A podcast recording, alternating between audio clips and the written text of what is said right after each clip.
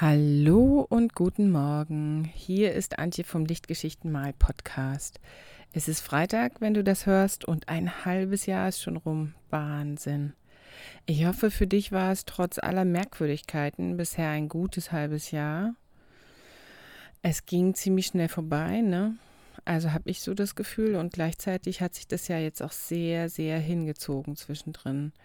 Für mich ist es eine gute Zeit gewesen, so seit März. Ich bin durch dieses ähm, Wegfallen von allen möglichen Dingen tatsächlich zu einem ganz klaren Fokus von den Dingen, die ich machen möchte, gekommen.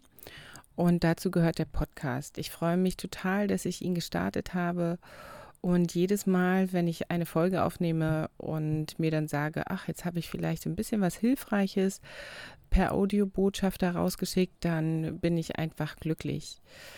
Ja, und was du brauchst und welche Hilfestellung ich dir überhaupt geben kann, weiß ich natürlich am allerbesten, wenn du mir äh, eine E-Mail oder einen Kommentar zukommen lässt.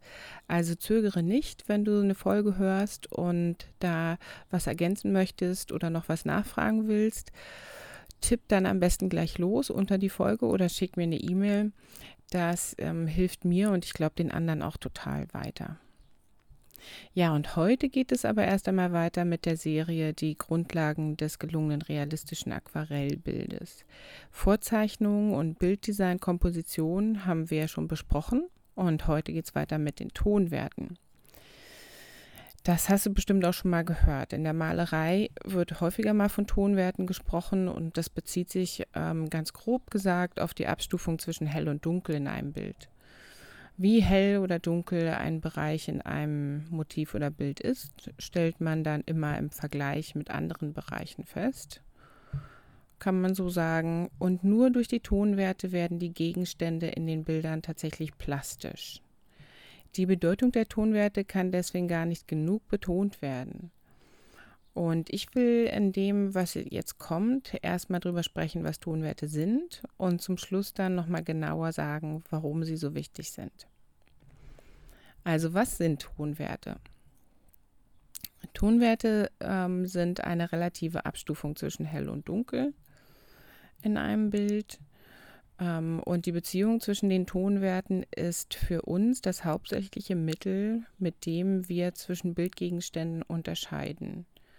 Wir können also quasi nur A und B voneinander unterscheiden, wenn sie, wenn A ein bisschen heller oder dunkler als B ist.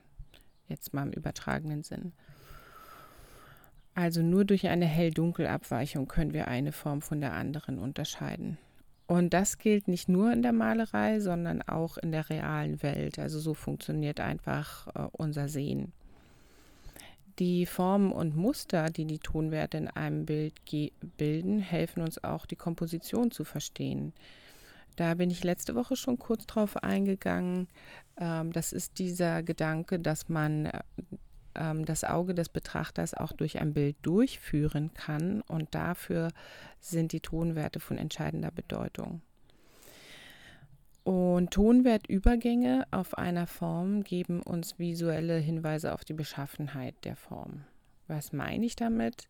Wenn es zum Beispiel auf einer Form einen sanften Übergang vom Licht zum Dunkel gibt, also einen ganz sanften und gleichmäßigen, dann würde das auf eine gleichmäßige Krümmung hinweisen, also vielleicht auf einen runden Gegenstand oder auch auf eine gleichmäßig gekrümmte Fläche, also ein Blech oder so. Ähm, also wie sich die hellen und die dunklen Flächen zueinander verhalten und wie die Übergänge dazwischen beschaffen sind, ähm, sagen uns etwas über die Form. Und so verstehen wir dann eben die Formen, die Bildgegenstände. Ohne Tonwerte wäre alles, was in einem Bild dargestellt wird, flach und wir könnten überhaupt keine Unterscheidung treffen. Das ist eine Situation, die können wir uns, glaube ich, nur ganz schlecht vorstellen. Ja, und wo sehen wir Tonwerte am besten? Auf Schwarz-Weiß-Fotos. Auf Schwarz-Weiß-Fotos, in Schwarz-Weiß-Filmen haben wir es nur mit Tonwerten zu tun. Das sind also quasi graue Abstufungen. Und Schwarz-Weiß-Fotos, das weißt du ja wahrscheinlich von den ähm, Fotos in deiner eigenen Familie, von deinen Großeltern, haben Tiefe, Ausdruck, Komposition, Gefühl und so weiter. Sie haben im Prinzip alles, was auch ein Farbfoto hat.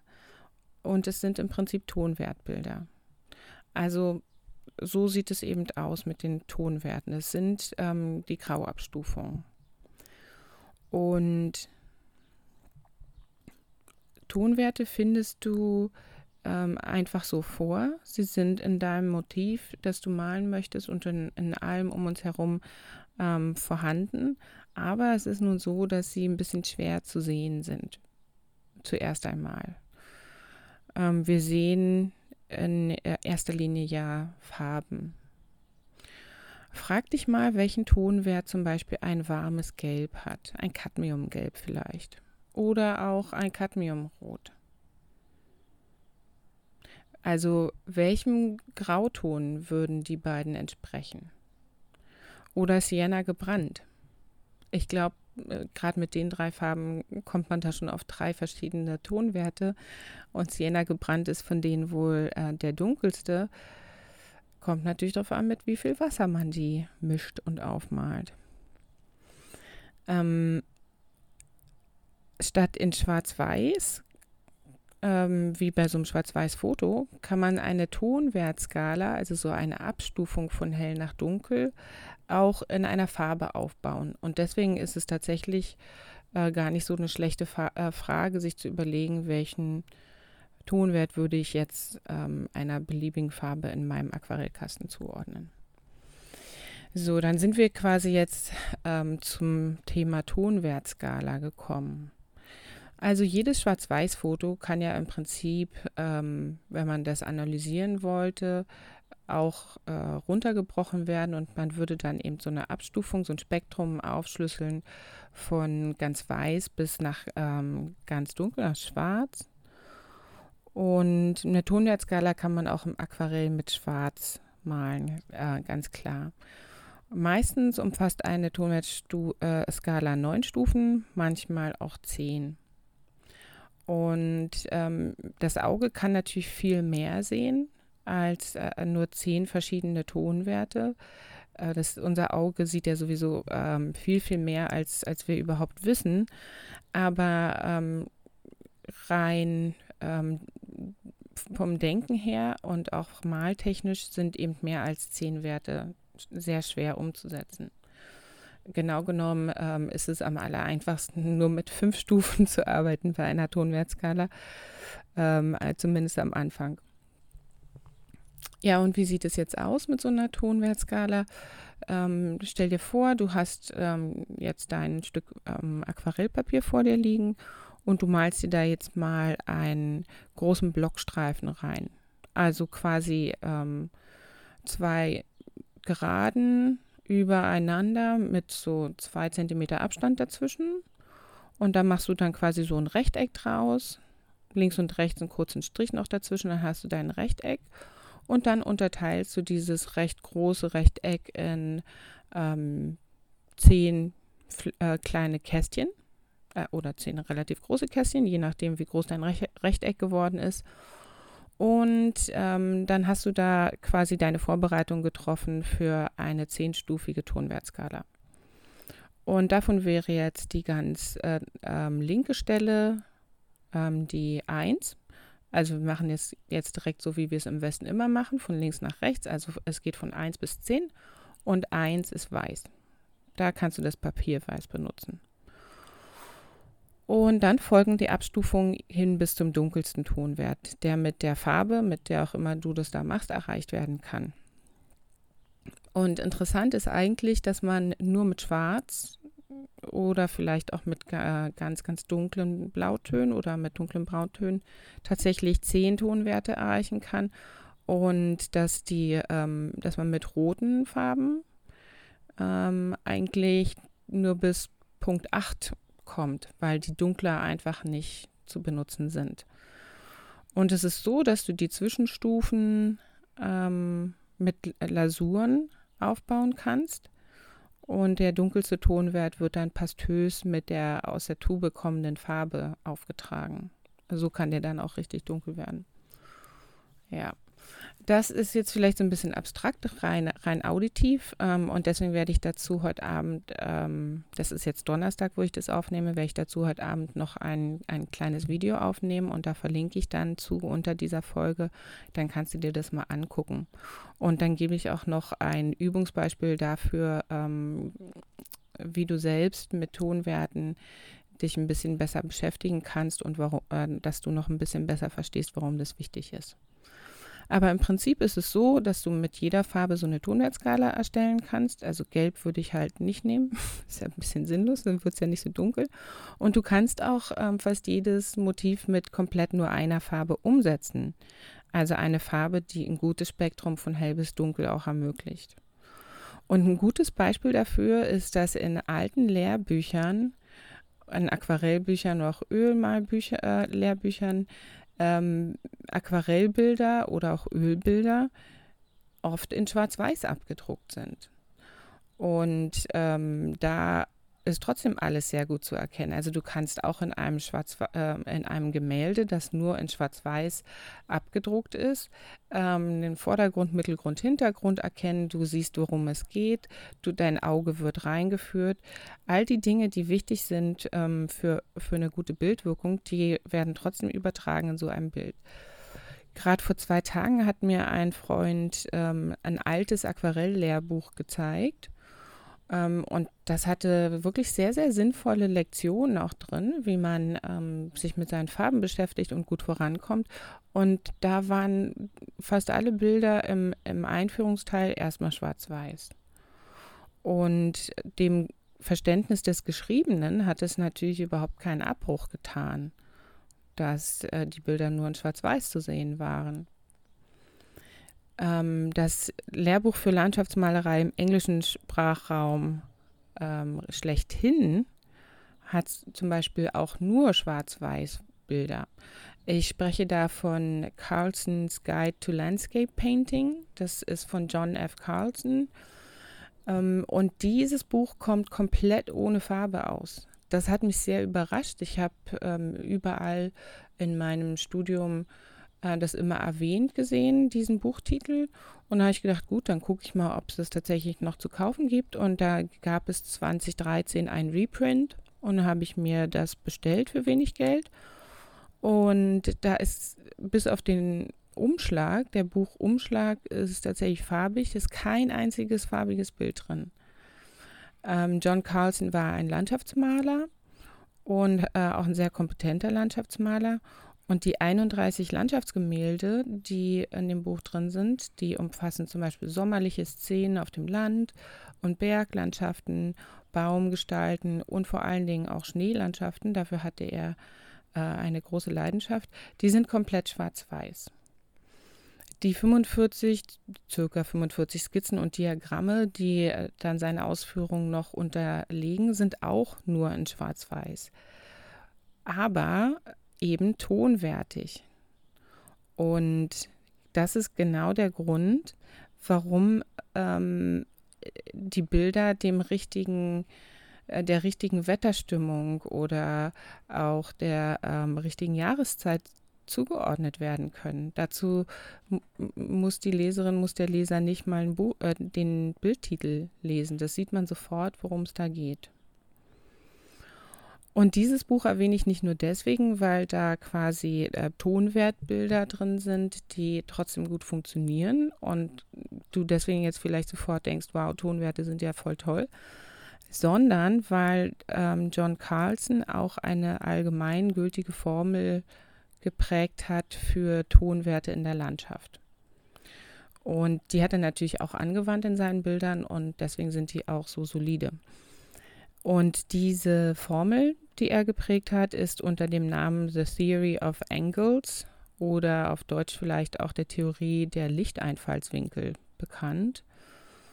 Und die wollte ich dir jetzt mal kurz darlegen. Also es gibt, ähm, er unterscheidet zwischen vier verschiedenen Flächen und Lichtsituationen in, ein, in einer Landschaft. Die hellste Fläche ist die absolute Lichtfläche und das ist der Himmel. Und dem Himmel ordnet er den Tonwert 1 zu. Das würde jetzt mit so einer Tonwertskala auch äh, gut zusammenpassen. Das ist ja auch eins das hellste.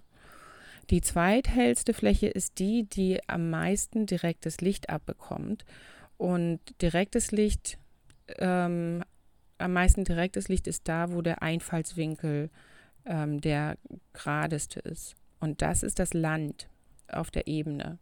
Also das sind jetzt Felder und einfach so äh, flache Bereiche in der Landschaft.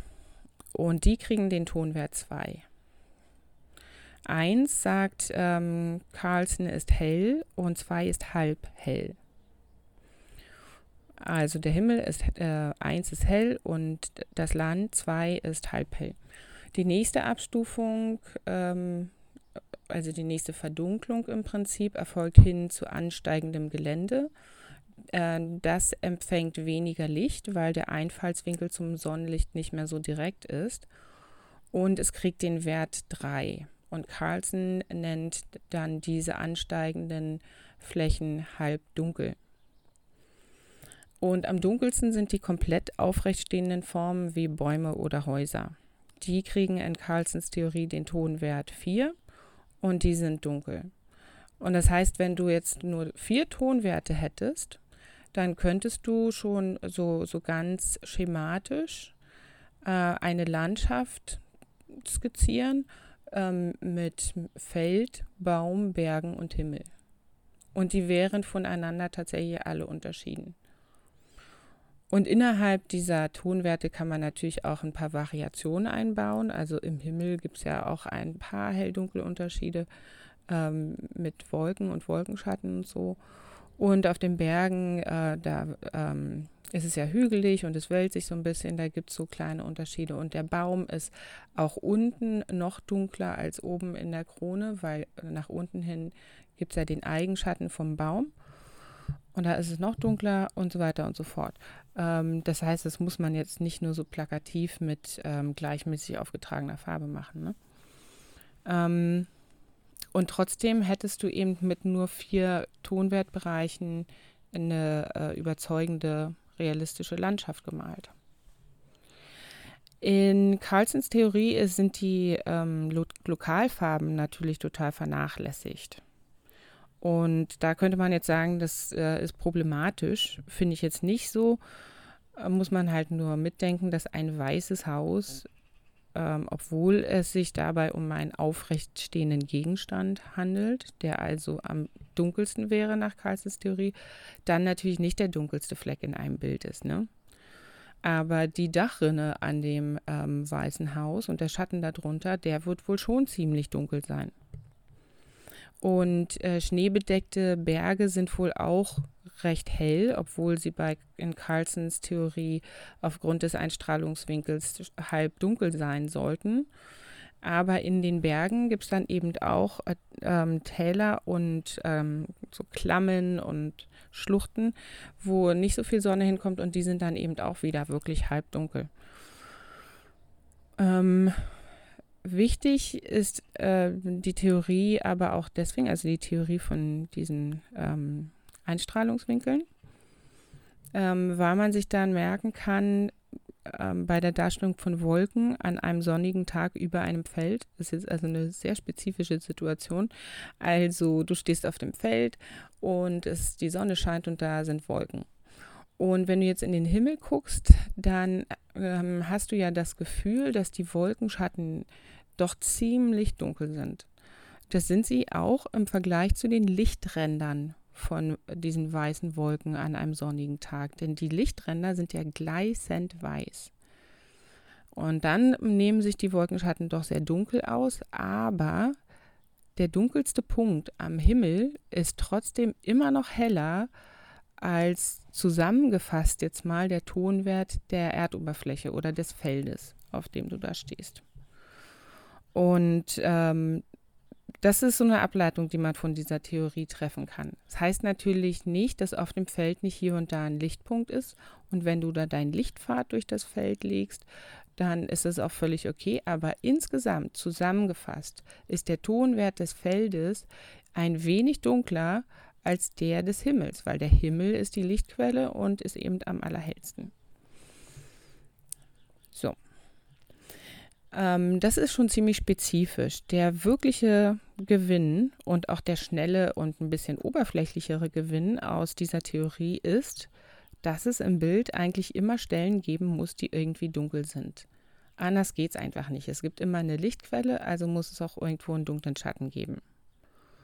Heißt das jetzt, dass du die Tonwertskala immer komplett ausschöpfen musst, also von ganz hell über alle Mitteltöne bis ganz dunkel? Nicht unbedingt.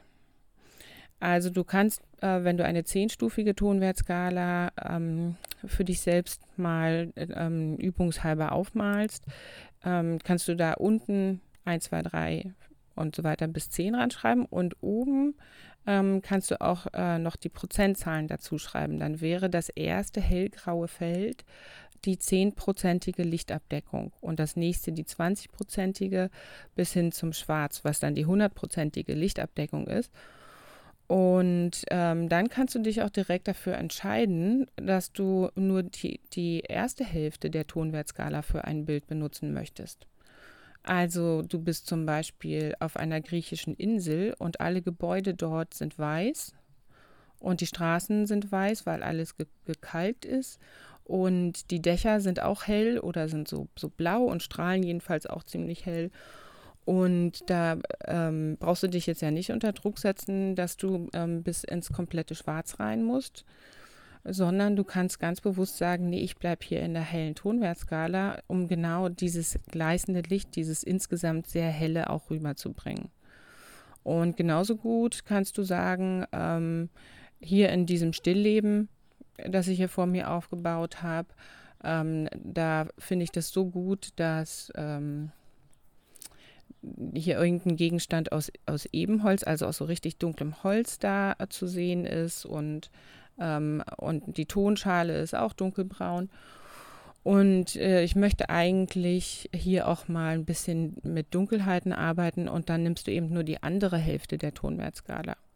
Man sagt so, dass, ähm, dass bis 40 Prozent maximal, also ein, ein Bild, das bis 40 Prozent Lichtabdeckung im Tonwertbereich rangiert, ein helles Bild ist oder ein High-Key-Bild.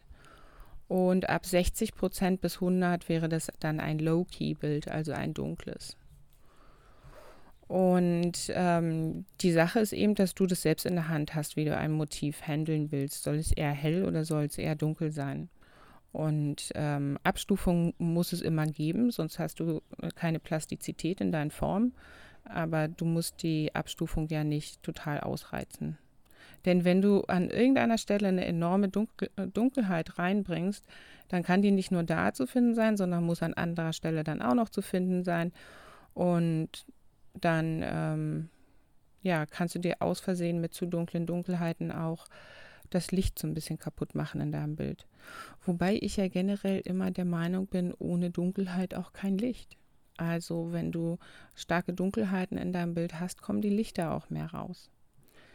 Also du siehst schon, da würde man jetzt ziemlich schnell oder könntest du jetzt ziemlich schnell mit mir ins Gespräch und ins Debattieren und Diskutieren kommen. Und ähm, das sind so Dinge, über die könnte ich tatsächlich ähm, lange sprechen. Aber ich habe ein Skript und an das werde ich mich jetzt hier auch halten.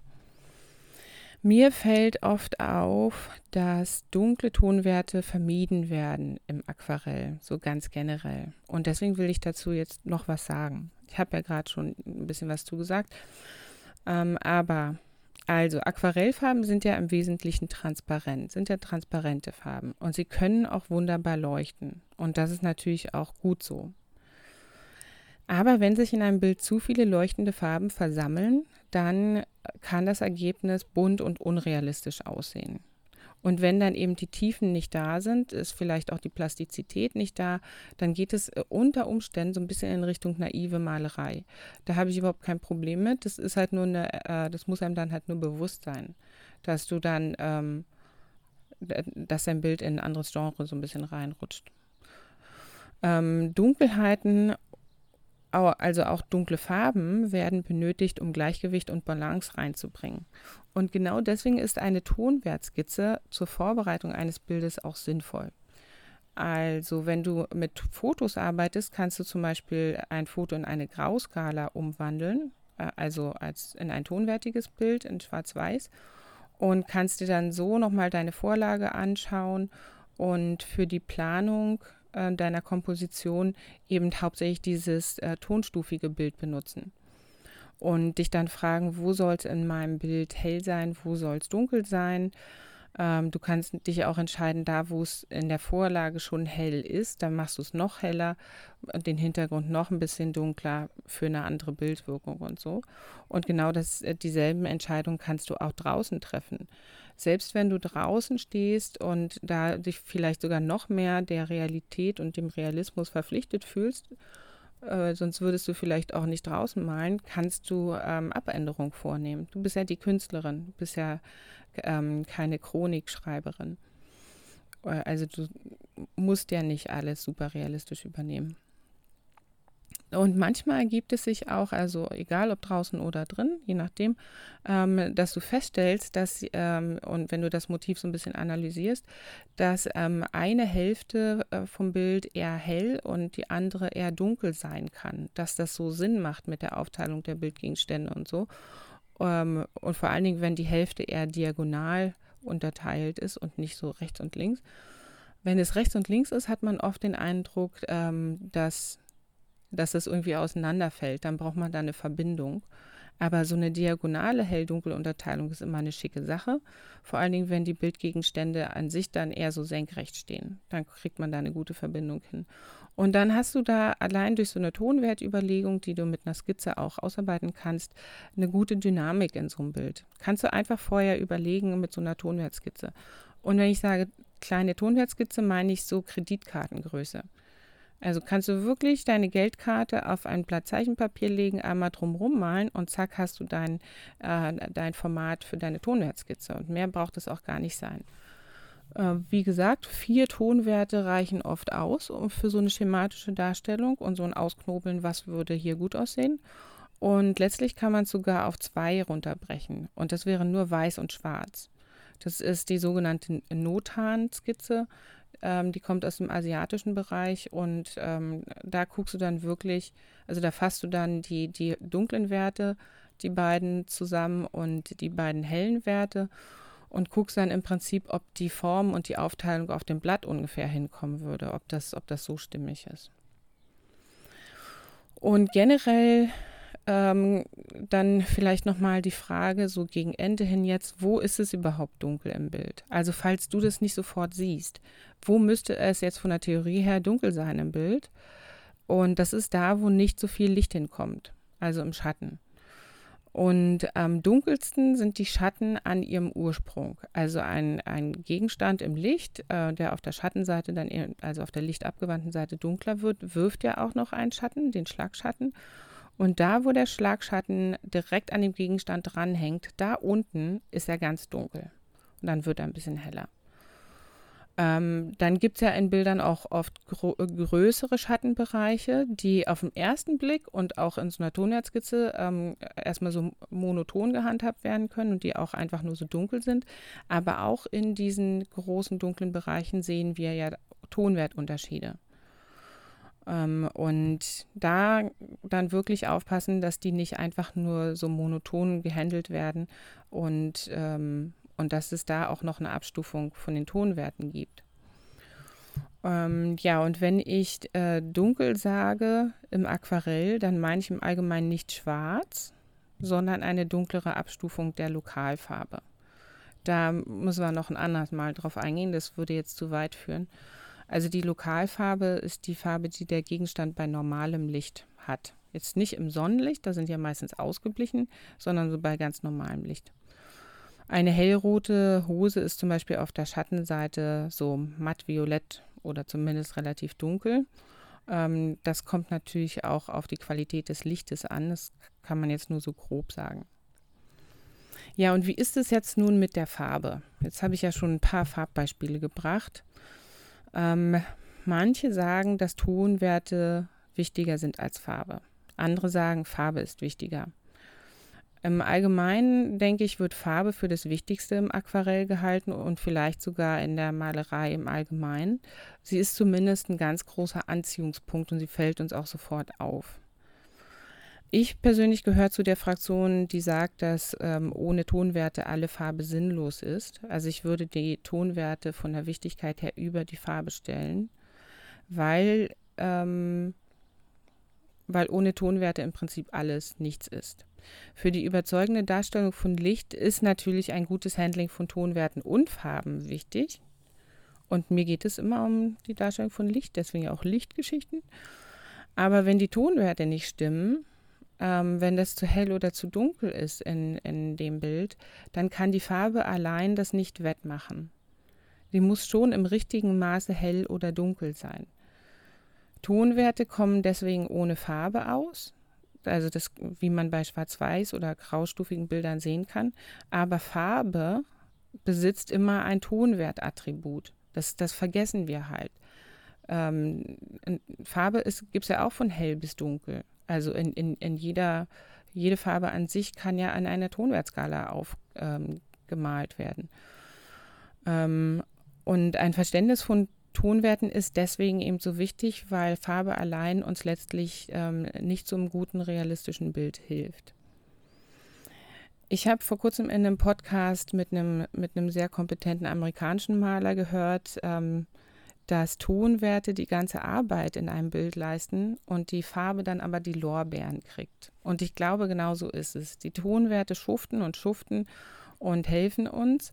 Ähm, und äh, sprechen tun wir dann unter anderem auch auf diesem Podcast immer über die wunderschönen Farben. ja, ähm, deswegen sind jedenfalls die Tonwerte so wichtig. Und wenn du dich ein wenig mit denen beschäftigst, beschäftigst dann dann lernst du auch sie zu sehen. Also man könnte jetzt ganz ketzerisch sagen, dann lernst du in Schwarz-Weiß zu sehen. Aber das wäre ja nicht schön. Wir wollen ja nicht in Schwarz-Weiß sehen. Wir wollen ja tonwertig ähm, sehen. Man, also äh, das heißt, wenn man äh, Tonwerte sehen kann, dann sieht man immer noch in Farbe natürlich, aber du siehst dann die Tonwertabstufung und beurteilst ein Motiv, das dir über den Weg läuft, eben auch danach, ob die Tonwerte interessant sind. Oder überlegst sofort, wie du sie abwandeln würdest, damit sie interessant werden. Ja, somit sind wir jetzt am Ende von dieser Folge über Tonwerte. Du weißt jetzt, was Tonwerte sind und warum sie wichtig sind. Und ich verlinke jetzt unter der Folge noch zu dem Video, das ich erwähnt habe, in dem du siehst, wie du dir eine Tonwertskala erstellen kannst und auch zu der Übung zu den Tonwerten, die du vielleicht nochmal alleine machen kannst, wenn du möchtest. Wenn du hierzu Fragen hast oder noch weitere Anregungen, rein in die Kommentare damit. Und ansonsten geht es weiter mit der Serie am Dienstag. Und da geht es dann um Ränder und Übergänge. Dann mach's mal gut. Ich wünsche dir ein ganz tolles Wochenende und bis bald. Tschüss.